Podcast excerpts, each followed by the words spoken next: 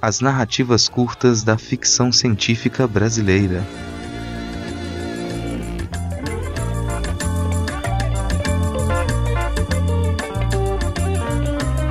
Está começando o Pindorama, nosso podcast quinzenal sobre contos de ficção especulativa nacional. Meu nome é Rodrigo Hipólito e hoje nós falaremos sobre o conto Ruínas, escrito por Luísa Montenegro. Eu disse nós, pois eu não estou aqui sozinho. Estou em duas companhias maravilhosas. De volta aqui no Pindorama, Ana Raíssa, por favor, se apresente. Oi, pessoal. É um prazer estar aqui novamente.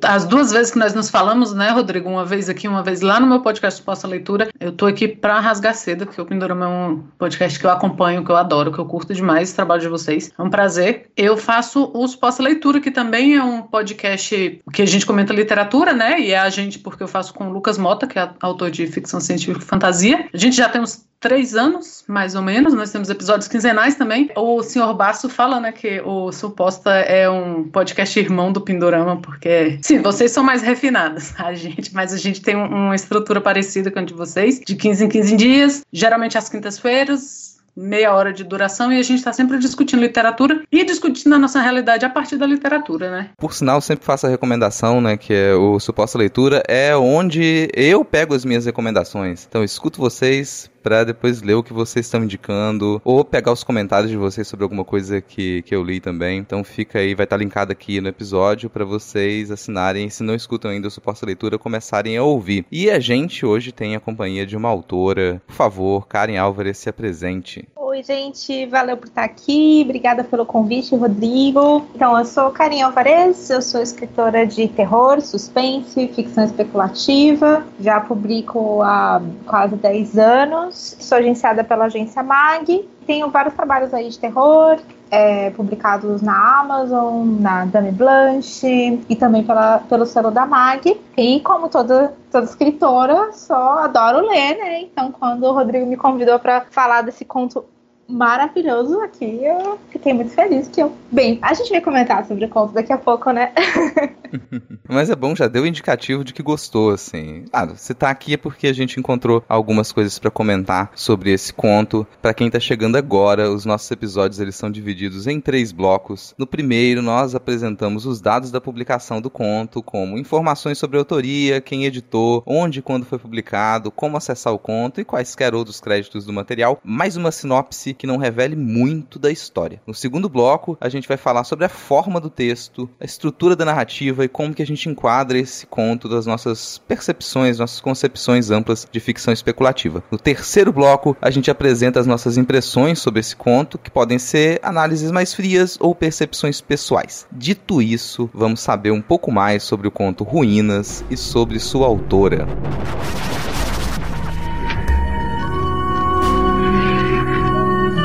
Coisa.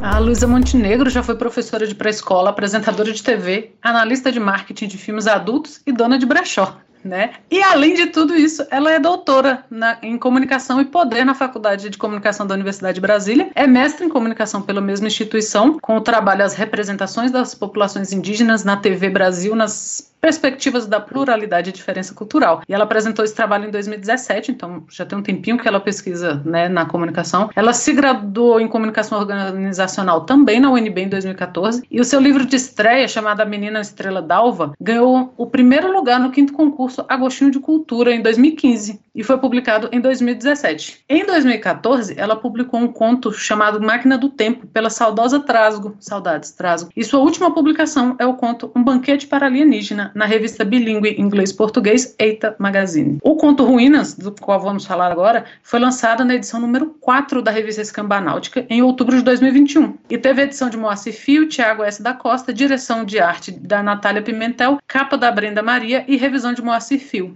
A revista Escambau Náutica é uma publicação do coletivo Escambau e você pode acessar essa e outras publicações do coletivo em escambau.org. A seguir, gente, vocês vão ouvir uma sinopse do conto. Recomendo com força que, se você ainda não leu esse conto, pare agora, leia e volte depois para ouvir a gente. Isso não é só um aviso de spoilers, mas também um convite para você aproveitar a leitura e os nossos comentários aqui hoje no podcast. É simples, é só clicar lá no link na descrição do episódio, baixar o book de graça e voltar aqui. Se você não se incomoda com spoilers, então bora. Bem, vamos lá, sinopse.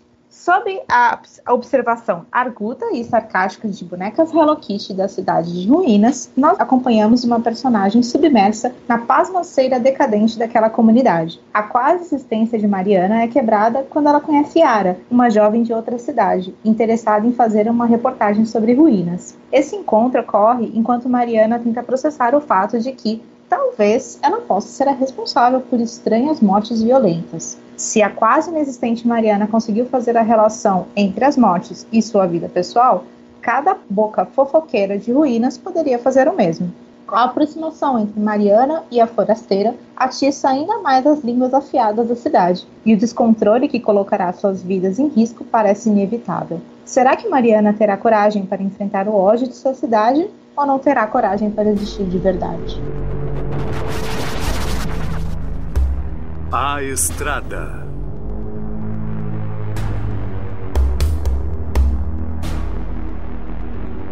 Pois é, a gente vai começar aqui o, o, segundo bloco falando dessa voz narrativa desse conto, que é uma coisa que me deixou é, muito surpreso. Eu gostei muito disso. Quem narra esse conto é essa entidade bonecas Hello Kitty que foram largadas na cidade, que estão espalhadas pela cidade. Eu gostei muito dessa escolha e do tom que essa, que essa voz narrativa tem. Essa coisa sarcástica, irônica, né? Que faz piada e debocha das personagens, inclusive da protagonista, direto, assim. Tem um trechinho até pensando nessa sinopse que a gente ouviu agora, que mostra como que essa voz narrativa trata as personagens, que diz o seguinte: Durante a infância, Mariana jamais se destacara existindo naquele limite de quase existência da própria cidade. Tamanha sua insignificância, nunca teve santo da igreja que a apadrinhasse, não por descaso, mas porque a desimportância de Mariana era tanta que exalava de seus poros, criando uma aura de invisibilidade capaz de enganar até os deuses. E vai nesse tom a narração dessas bonecas Hello Kitty. Isso me atraiu pro conto, me ganhou, senti que tava falando comigo. Também eu gosto de sarcasmo, gosto de ironia, mas teve outro ponto também que eu achei interessante com,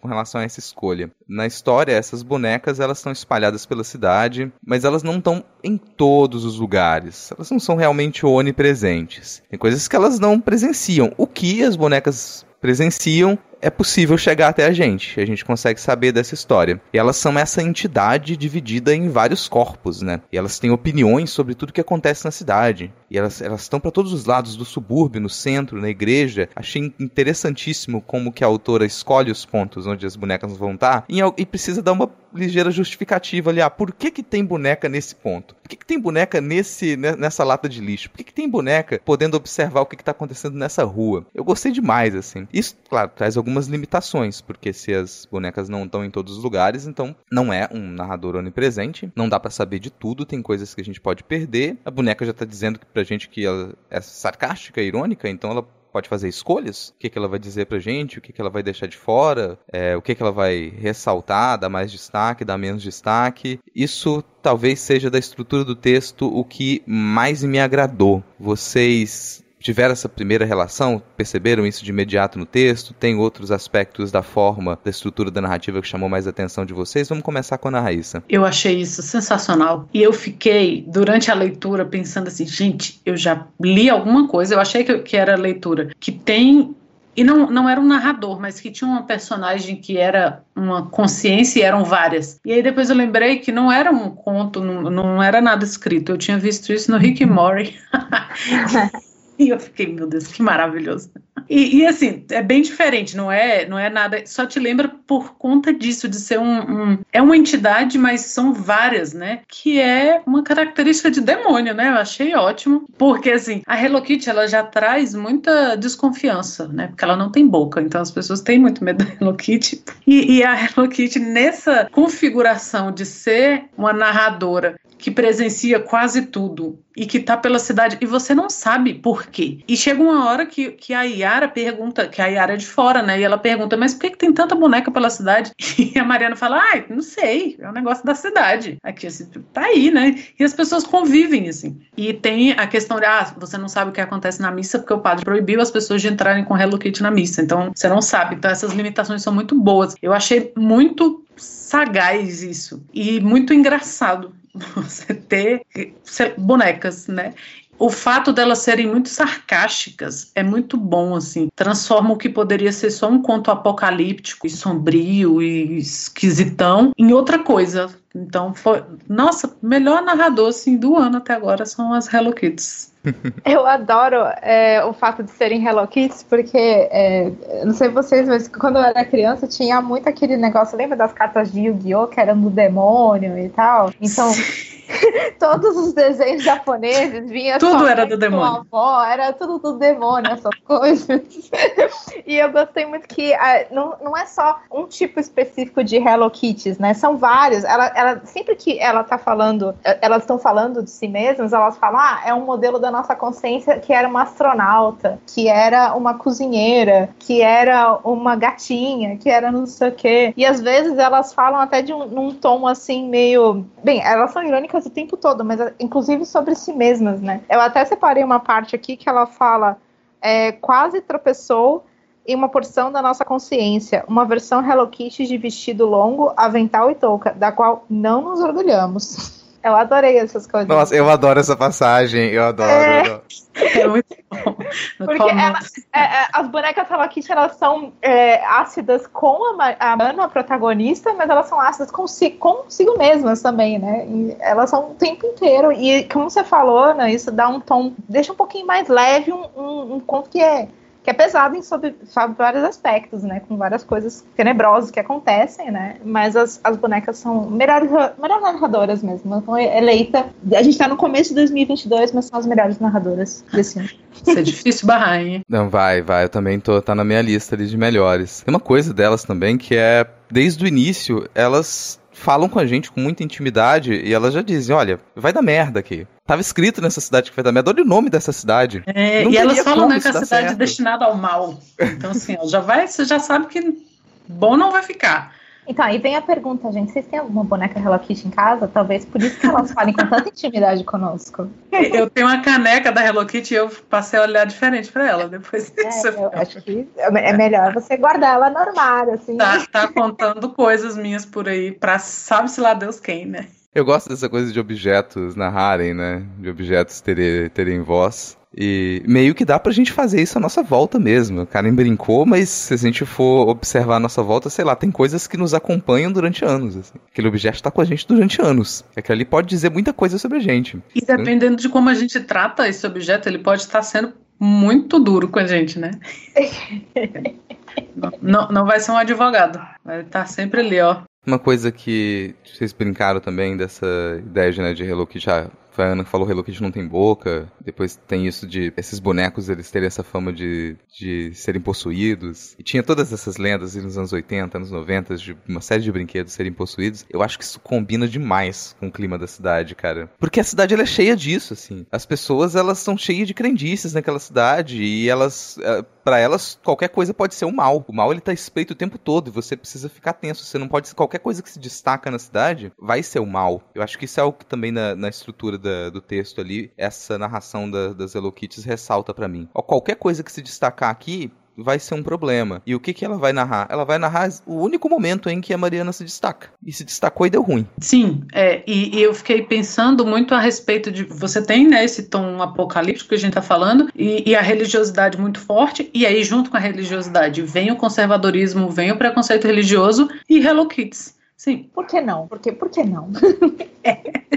Vou ter uma referência que, que veio na minha cabeça, nem referência, né? Mas uma relação de percepção. Eu senti muito um tom nessa narração irônica das Hello Kids, que eu sinto também quando eu leio Gogol, Nikolai Gogol, é, Almas Mortas, O Nariz. Sem umas coisas muito absurdas, tipo o nariz. O conto o nariz, bom, o, o, nariz do cara toma vida e toma o lugar dele na repartição pública. E ele sai pra rua e tá o nariz dele de terno, de casaco, tomando. Isso é absurdo, mas ao mesmo tempo é uma coisa extremamente realística, porque a narração do Gogol, ela tinha muito disso, tinha muito desse, desse realismo. E parece sempre uma, meio que uma crítica. O narrador tá sempre fazendo uma crítica, sempre quebrando algumas paredes. Senti muito esse tom ali na narração dela também, de ter esse elemento absurdo, mas que na fala dele constantemente volta para essa crítica e esse realismo. A, a, cidade, ao conservadorismo da cidade, né? Eu gosto quando isso acontece assim. Opa, pera, a gente tá com uma literatura especulativa, uma literatura fantástica, a gente vai falar do absurdo. E que tal a gente criar um prêmio para que isso seja literatura de entretenimento? E aí você pega o que tá na literatura de entretenimento com o absurdo e todo o texto, em cada detalhe dele, é extremamente crítico, é extremamente realista, cara. Isso me ganha demais demais. Essa cidade poderia ser qualquer cidade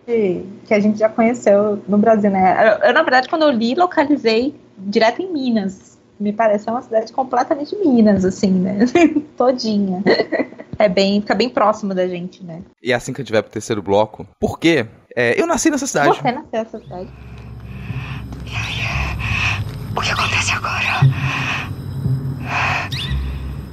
Eles chegam.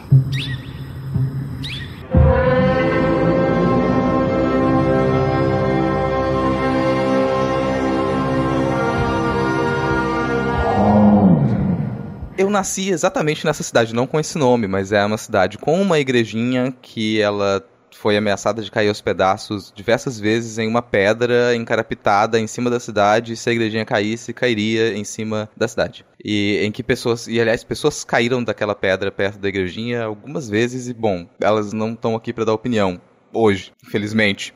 Foi isso que aconteceu com elas. A descrição era muito próxima da cidade onde eu nasci, cara, no interior de Minas. era muito próxima. Essa cidade extremamente conservadora, pequenininha, que não muda, nada muda, qualquer coisa que tenta aparecer na cidade e que se destaca desaparece de alguma maneira. Uma cidade muito religiosa, cristã e com essa área de subúrbio bem afastado, que você do centro da cidade você não consegue observar, mas você vai dar a volta num morro e vai estar tá lá um bairro afastado e pobre de pessoas pretas, onde aquela religião cristã do núcleo da cidade não vai ser a principal e que, e que vão fazer chacota, vão ter medo daquilo lá também. Aqueles mesmos atritos que eu acho que não são só dessa cidade onde eu nasci. Isso é típico de muita cidade do interior, mas me ganhou demais o fato dessa descrição ela bater tanto com a cidade onde eu nasci e essa coisa da igreja. Das ruínas, porque o que dá nome à, cidade de ruínas são as ruínas dessa igrejinha que está encarapitada em cima de uma pedra, de um morro, e que ela pode cair e destruir a cidade. E aí, bom, a gente está aqui no, no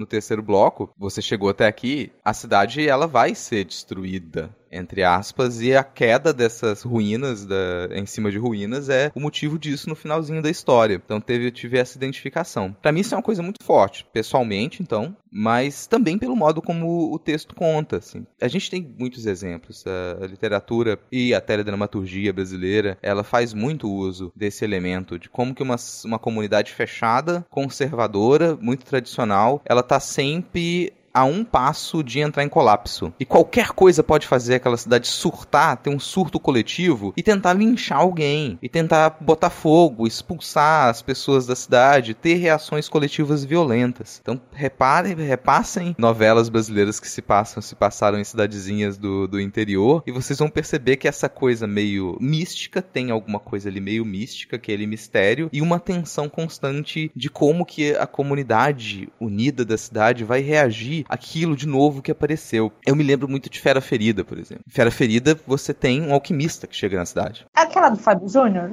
Era o Edson Celulari, que era ah, o alquimista. Ah, porque eu lembrei de... Desculpa te interromper, mas eu lembrei agora daquela que era da flor é, branca que ficou do Fábio Júnior que todo mundo tinha aquela flor branca depois que apareceu na novela. Não lembro qual que é a novela. Ah, eu lembro dessa novela e eu, eu, não lembro o nome, mas tinha e tinha esse essa coisa mística, né, do cara que veio de fora, então ele só Sim. podia estar tá trazendo o mal, que é o que a gente Sim. tem no conto também. Então é, é, bem comum mesmo. E é esse clima se repete um pouquinho aqui, a gente vai fazendo essas ligações, né? Mas fala da fera ferida que você ia falar, te interrompi. É, não, o, eu lembro do personagem do Jorge Tadeu, que era esse do Fábio Júnior, né? Era esse, era Jorge Tadeu? Era o Jorge Tadeu. Sim, pedra sobre pedra. E aí era aquela flor que era, acho que era copo de leite, não sei. Ele dava para todo mundo na cidade, todas as mulheres ficavam loucas por ele. Todas as mulheres do Brasil queriam aquela flor.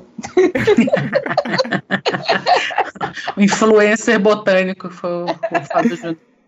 Cara, isso é demais, essa coisa, eu acho, assim, de pegar essa, essa, essa herança que dá para perceber um pouco aqui, só que em outros moldes. Na Fera Ferida vai. Eu não vou dar spoiler de novela de muito tempo atrás, ela pode ser exibida recentemente, mas tem um alquimista que vai chegar na cidade e ele vai estar tá cheio de mistérios e a cidade ela vai reagir a isso. É uma das coisas, por exemplo. Ou você pode pegar o, o Cadeirudo na Indomada. E aí, fica, aí sim fica o spoiler que era uma das beatas, sabe? É alguém que atormenta a cidade e a cidade está sempre em tensão e pode entrar num surto coletivo a qualquer momento. Tem muito disso. Pô, no, no suposta leitura recentemente vocês falaram do Pagador de Promessas. O Pagador de Promessas é um outro exemplo disso também, porque era uma coisa extremamente simples, que é um sujeito tentando pagar uma promessa levando uma cruz para uma igreja cristã, mas a cidade entra em surto por conta de algo simples. E para mim a gente tem esse elemento aqui. A cidade, ela tá prestes a entrar em surto, ela vai entrar em surto por quê? Nesse caso, as pessoas, elas, toda a cidade parece que está amaldiçoada. E a Mariana tem um papel fundamental nisso, porque ela vai ser responsável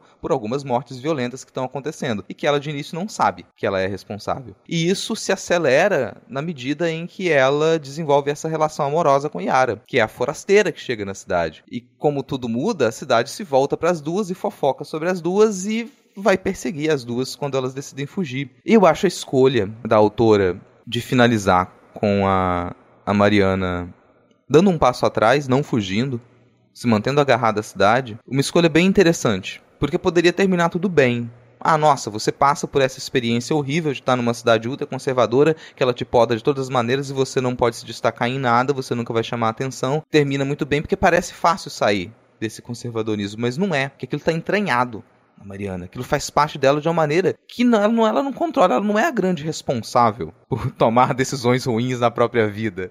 E isso fica muito explícito no final. Enfim, o comentário que era para ser curto, meu, ele ficou um pouquinho mais longo do que eu esperava, mas porque me ganha essa coisa de você fazer uso dessa herança do surto coletivo em cidade do interior no Brasil, ultraconservadora, mas terminar isso de uma maneira que ela não é positiva, é extremamente realista e ainda dando um gancho pra gente dizer, olha, o mundo à sua volta, ele continua desse jeito, porque as pessoas vão continuar passando por ruínas e tendo péssimas ideias de talvez ficar por aqui. É, e eu, quanto a esse final, eu fiquei impressionada com duas coisas. Eu geralmente não gosto daquele final em que a pessoa se sacrifica para alguma coisa acontecer. Eu geralmente fico muito frustrada. Sabe quando você acha que o Gandalf morreu por para eles fugirem. Meu Deus, a melhor coisa que aconteceu foi o Gandalf voltar, porque eu fico frustrada com esses finais. E inicialmente eu achei que tinha sido isso que a Mariana tinha feito. A hora que ela dá uma pedrada na Yara e a Yara olha e pensa assim: nossa, você é igualzinho a eles, e vai embora. Inicialmente eu pensei assim: ah, ela tá fazendo isso porque ela quer que a Yara se salve. E aí eu fiquei muito frustrada, mas uma frustração de três segundos, porque depois você percebe que não. E aí essa solução eu nunca tinha visto. Que na verdade ela deu esse passo atrás porque ela é igual às pessoas da cidade cidade não, e não tinha como ser diferente. A questão, essa questão da cidade de você não poder ser diferente, né? Aí você percebe que as Hello Kitty estavam falando isso desde o início, assim, a cidade está destinada ao mal, ela está fadada a se transformar em ruínas. Então, a Mariana não é diferente daquilo, ela acaba junto com a cidade. Você falou do, do se destacar e isso deu um clique aqui na minha cabeça com coisas que eu vinha pensando a respeito quando você fala, ela começa a, o texto falando que, né, tudo aquilo estava se passando nas ruínas de ruínas. E eu achei muito bom, porque podia dar muito errado a repetição que ela faz da cidade, né? O dentista que é o dentista de ruínas, a cidade chama Ruínas, é as ruínas de ruínas. Podia dar muito errado, mas dá muito certo. Eu achei isso sensacional. E aí, quando você falou da questão de, de não poder se destacar, me deu um clique de que é isso. A cidade não pode se destacar com outro nome. O dentista não pode ter outro nome além do dentista. As coisas não podem ser chamadas por outra, outras palavras ou outras designações, senão aquelas que são do desinteressante, do, da mesmice, da pasmaceira, como você colocou na sinopse e tal. Então é assim, é para não se destacar. Uma cidade que tá que tem uma igreja em ruínas vai se chamar ruínas. Um dentista dessa cidade vai se chamar dentista. Tanto que tem a história do dentista que é chefe da Mariana. Em algum momento ele quis ser dançarino. E ele não foi dançarino, ele foi dentista. Um homem ser dançarino é demais. Assim, a autora não fala isso, mas você começa a perceber. É, tem uma hora lá que ele fica com tanta raiva da Mariana que as Hello Kitty falam, ele ficou tão fora de si que ele quase comprou um par de sapatilha. é maravilhoso esse trecho. Então, a falta de destaque é mandatória em ruínas. Você não se destaca. E do momento que a Mariana começa a se destacar, mesmo enquanto ela não percebe, as coisas começam a dar muito errado. E as Hello Kitty estão lá pra meio assim, né? Meio. Então, a gente sabia que alguma coisa ia acontecer. Você tem a Mariana que ela se destaca, mas nem tanto, porque no último momento ela volta atrás. Eu acho que o que você é, falou é questão muito da individualidade, né? Ninguém pode ser ter individualidade nessa cidade. Então você não pode ser o, o fulano, você tem que ser o dentista, não o fulano o dentista, é só o dentista. É, uma parte que me impactou bastante, que eu achei que é, eu, eu, eu, meio que eu entendi ali qual que era da Mariana, e aí por isso que eu não tive essa surpresa que você teve no final, né? Que você falou, ah, será que ela vai se, é, se sacrificar para salvar todo mundo e tal? Salvar a Yara e tal. Porque teve uma cena que é, depois que ela descobriu o poder maligno dela, e primeiro se assustou, mas aí depois ela começou a ser atacada pela cidade, a cidade começou a fofocar sobre ela, ela estava tendo muito destaque e aquilo estava incomodando ela, porque ela não foi criada para isso. E aí quando uma vizinha persegue ela, ela usa o poder dela de caso pensado e ela não sente remorso ao fazer aquilo. Ela, tipo, acha que é necessário ela ter feito aquilo e usar o poder sem. Não foi, não foi sem querer que nem das outras vezes. Ela fez porque ela quis. Aquilo foi o momento que mais impactou no conto, até mais do que o final, porque ali eu senti que acho que foi um, um ponto de virada dela, assim. É, foi quando eu percebi, é, ela realmente não quer se destacar e ela realmente tem algo maligno nela. E aí ali ela, é, ela não queria é, se destacar de maneira alguma e ela queria silenciar quem estava fazendo isso com ela. Por isso que no final ela faz o que ela faz. Então, por isso, quando chegou ali no final, eu pensei, é, ela não tá fazendo isso pela Yara, ela tá fazendo isso por si mesma, porque ela quer acabar com tudo. Então, eu achei isso bem legal. E você já pensou nisso porque você é uma escritora de horror. então, você sabia. Então, é. Eu tava, tamo comentando disso, eu falei da cidade, não tinha como não lembrar que agora é de Farol da Névoa. Que tem, tem, tem muito disso também ali, né? A cidade, ela se volta contra a protagonista. Sim, a cidade é uma personagem, assim como também achei no, no conto da Luísa, que a cidade, apesar dela não ter nome, mas como, quer dizer, ela tem nome, tinha o nome Ruína, né? Mas assim, era um nome meio sem nome, também meio sem individualidade. E aí, é, mas a cidade também era um, um personagem pulsante, né? Talvez o personagem mais importante do conto. Também foi isso que eu tentei trabalhar em Farol da Neva, que é a, é a mesma situação também, uma cidade com um povo ultraconservador e tal, quem se destaca. É, é até me sentir assim o conto foi bem próximo, assim, porque eu, eu, pensei, poxa, também fiz um negócio parecido. Mas acho que é porque é isso que a gente comentou, né? É, tá tão enraizado isso na gente, do, de todas as novelas e toda essa tradição que a gente tem brasileira de falar desse jeito, né? Sobre essas coisas, que a coisa tá bem enraizada, né? Como eu, eu, eu gosto muito de escrever terror e ler terror, então quando eu olhei pra Mariana, eu já senti o cheiro que ela era vilã, assim, tipo, já veio assim você, você não é legal, né, amiga? Olha aí a diferença que faz ser escritora, porque eu jamais pensei nisso.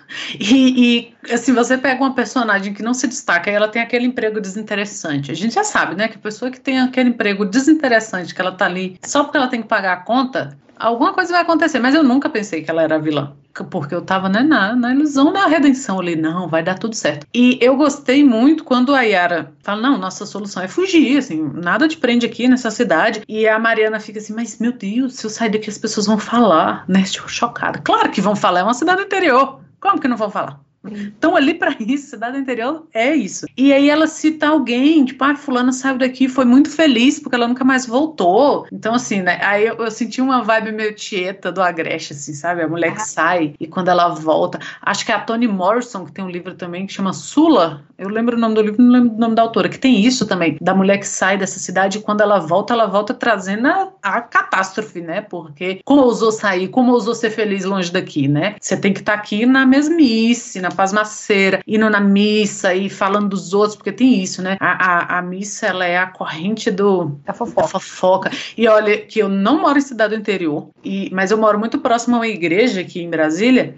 e assim que eu mudei para esse prédio onde eu moro, eu vi que tem um grupo de pessoas que, que fazem atividade física juntas, né? E aí tem uma amiga que morava aqui perto, e uma vez eu comentei. Aí ela falou: Cara, eu fui um mês nessa atividade física, assim, e só serve para eles falarem mal de quem vai na missa, literalmente, assim. E eu fiquei, eu fiquei assustada disso acontecer em Brasília. Né, onde tem uma igreja, lá estará o pensamento interiorano, conservador, religioso. E, disse, e ela falou: Eu nunca pisei naquela igreja e eu conheço todo mundo, assim, das pessoas falam, não, porque é fulano, você viu que tem não sei quanto tempo que o fulano não vai, e a Mariana chamou a atenção, a atenção quando ela parou de ir à missa, né? As pessoas já ficaram, como assim não estava na missa? Aí daqui a pouco parou de, sei lá, saía, estava sorrindo demais. E aí a cidade começou a ter terremotos diários, e aí, é, opa, é ela o problema. Quem está se destacando no momento é ela. Deixou de ir à missa, já, já acendeu o alerta ali para todo mundo. Mas mesmo quando a cidade é grande, não é uma cidade interior como no caso, né, é, existe a fofoca do bairro, a igreja do bairro, e aí é aquele, aquele núcleozinho do bairrozinho ali, que é como um, uma pequena cidade onde todo mundo conhece todo mundo, os vizinhos falam uns dos outros, né, então, mesmo que a cidade seja grande, tem esses núcleozinhos. Cara, eu acho isso impressionante essa coisa de a cidade ficar entranhada na pessoa, porque bom, eu não tenho mais contato com a minha cidade natal, mas eu me impressiono sempre que eu vou visitar a minha mãe e os meus irmãos e irmãs estão lá, porque o pessoal continua a comentar as fofocas do que está acontecendo na cidade. Eles ligam pro pessoal e eles estão sabendo do como que vocês continuam. É tão interessante para vocês acompanhar a fofoca daquela cidade. É quase como acompanhar uma sitcom, sei lá, acompanhar um reality. Eles estão informados e, bom, você não convive com aquela pessoa há três décadas, cara. Como que é tão importante para você saber porque se fulano traiu ciclano e fugiu com Beltrano? Mas é isso impressiona, impressiona. E voltar para a cidade é sempre um risco. A gente tá vou, vai ser meu último comentário aqui. Me lembrei de Rock Santeiro, já que a gente tá falando de, de novela também, porque Rock Santeiro é um pouco isso. Ah, qual é a solução para você não ficar agarrado naquela cidade? Fugir. E isso é típico de histórias de horror também que elas passam nesse ambiente fechado. A solução é fugir. Então você precisa arranjar alguma maneira do personagem não poder fugir, porque se ela puder fugir, acabou a história, não tem horror. E Pânico 5, que foi lançado agora, brinca com isso, inclusive, porque uh, é uma personagem nova que tá sendo alvo do assassino ou dos assassinos, e assim que ela tem chance, ela fala: Não, tô indo embora pega a irmã dela, a irmã mais nova dela, tô indo embora. Eu vou fazer o que vocês não fizeram em todas as outras vezes. Eu vou sair da cidade. E resolvido o problema. E você precisa criar alguma coisa que impeça a personagem de sair para não ter história. Em Rock Santeiro, o personagem volta. Vai um spoiler de uma novela de muito tempo atrás também, de uma história de muito tempo atrás. E aí você descobre depois que, na verdade, o personagem, ele também fugiu da cidade. E que existe toda uma, uma uma, uma fic, toda uma fanfic em torno do Rock Santeiro como o grande herói da cidade, mas que na verdade ele não foi o grande herói, porque não tem nenhum grande herói nessas histórias assim. Ele seria também um vilão. Ele simplesmente abandonou, era um covarde fugiu da cidade. E quando ele volta, dá tudo ruim de novo, assim. Você não deve retornar para a cidade. Duas regras aí, né, pra histórias de terror em cidade. Vão tentar te impedir de sair de lá e é melhor você não voltar, caso você consiga fugir. Eu achei legal que você comentou isso, porque no, no conto da Luísa, o que impediu a Mariana de sair foi a própria Mariana, né? E aí as Hello Kitties falam, primeiro erro, quem que resolve fugir espera uma semana para fugir, né? É, porque já não queria, né?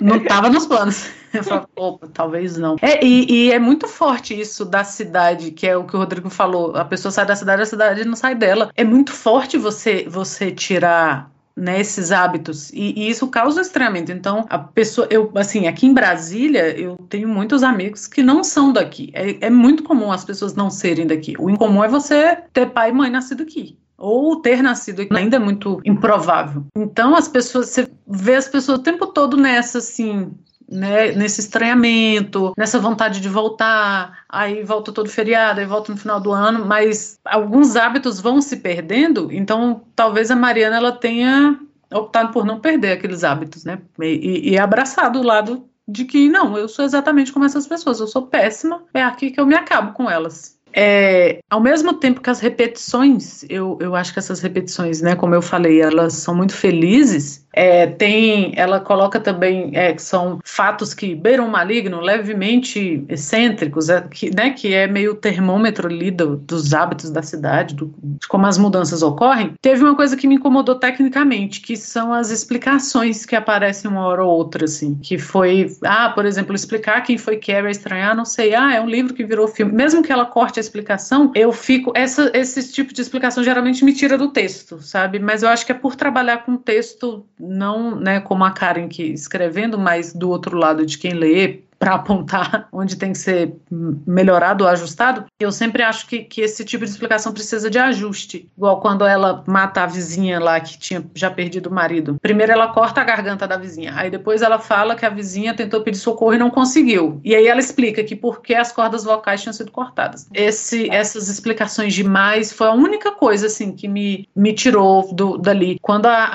a, a cidade acua as duas, né, que elas estão para fugir, e o padre chega falando que elas mataram pessoas, que elas faziam parte de culto satânico, que elas eram bruxas, aí elas negam. Não, não fizemos nada disso. Também não precisava, assim, pro, pro, pro leitor aquilo já está ali, já está dado, você já sabe que a, a, aquele, aquela consciência, porque da mesma forma que as Hello Kitty são uma consciência, aquela turba da, da cidade encabeçada literalmente, né? Ela fala que foi encabeçada a cabeça da besta, né? Encabeçada literalmente pelo padre, também é uma consciência só. Então, quando elas são acusadas por essa consciência, essa força reacionária, esse, esse, esse preconceito terrível, aí elas negam, mas não precisava, porque você já tem todo um, um, uma construção dali de você saber que elas iam ser acusadas de qualquer coisa. Se não fosse bruxaria, ia ser ah, porque é demônio, porque tá, não tá na Bíblia, porque homossexual sexualidade, porque isso, porque aquilo, porque Então, assim, algumas explicações demais me tiraram por nada que, que deixe o texto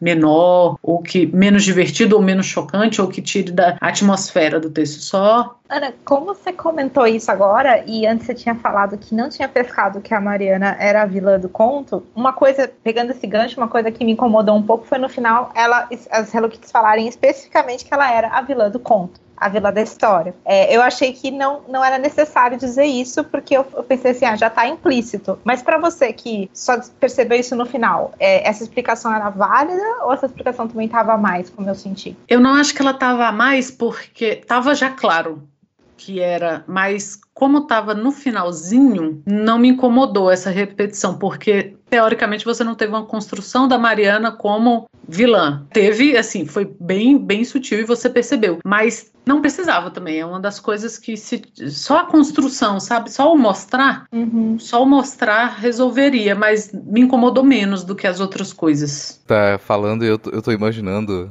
a Hello Kitty narrando e ela modifica o texto e vai lá deu a explicação do Carrie Stanha e abre um parênteses. Talvez você se incomode com uma explicação tão pormenorizada. Uma vez, uma crítica de literatura, ela comentou que.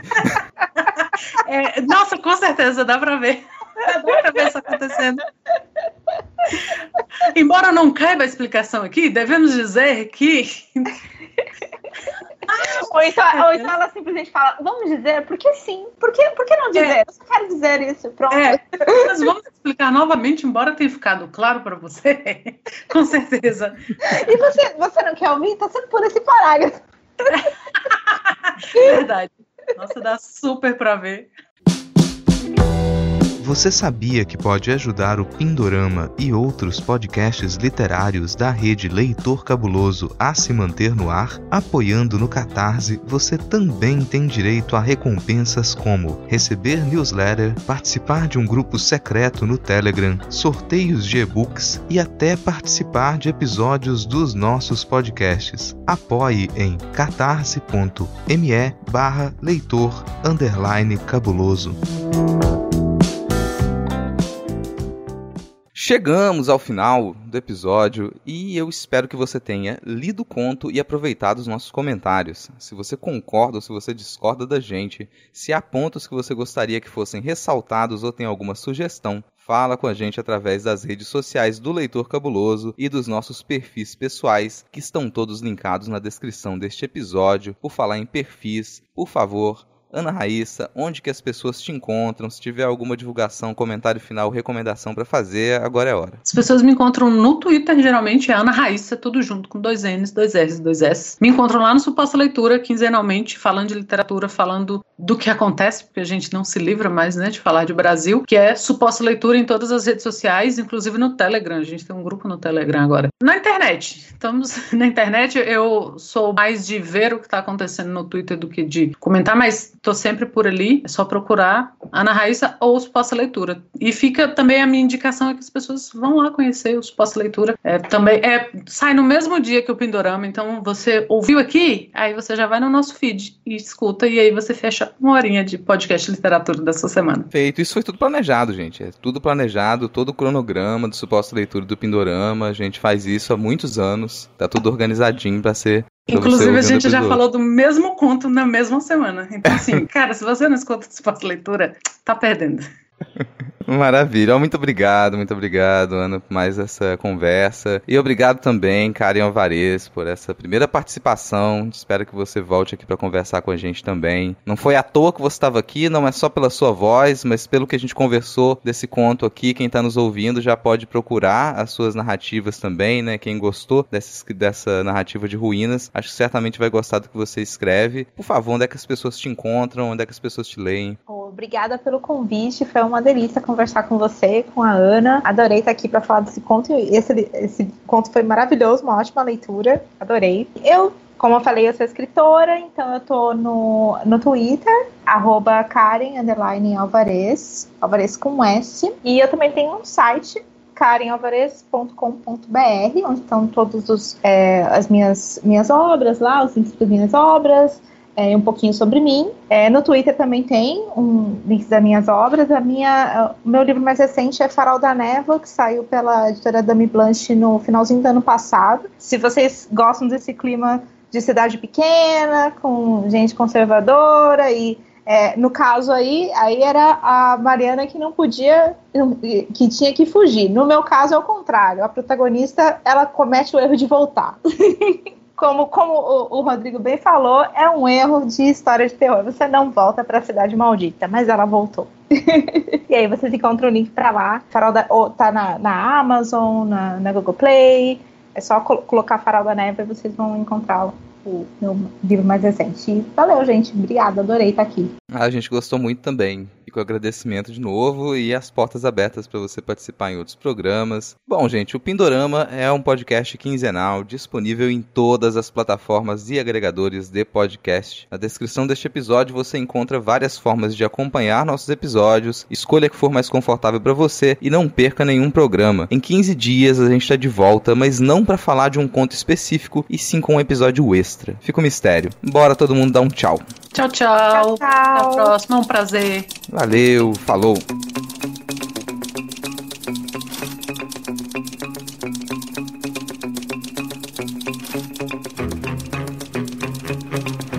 Você ouviu Pindorama.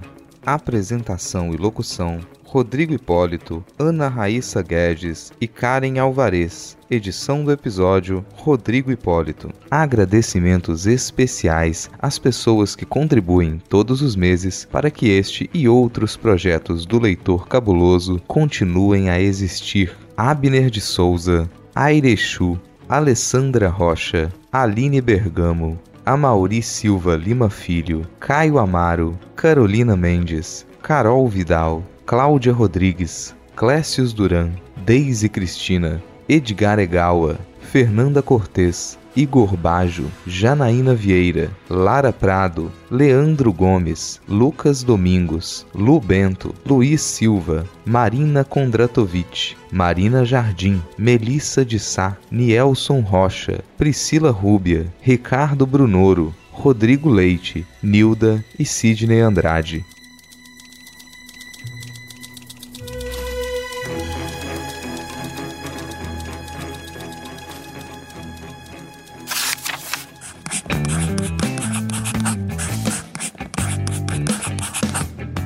Podcast faz parte do site Leitor Cabuloso. Conheça nossos conteúdos em www.leitorcabuloso.com.br.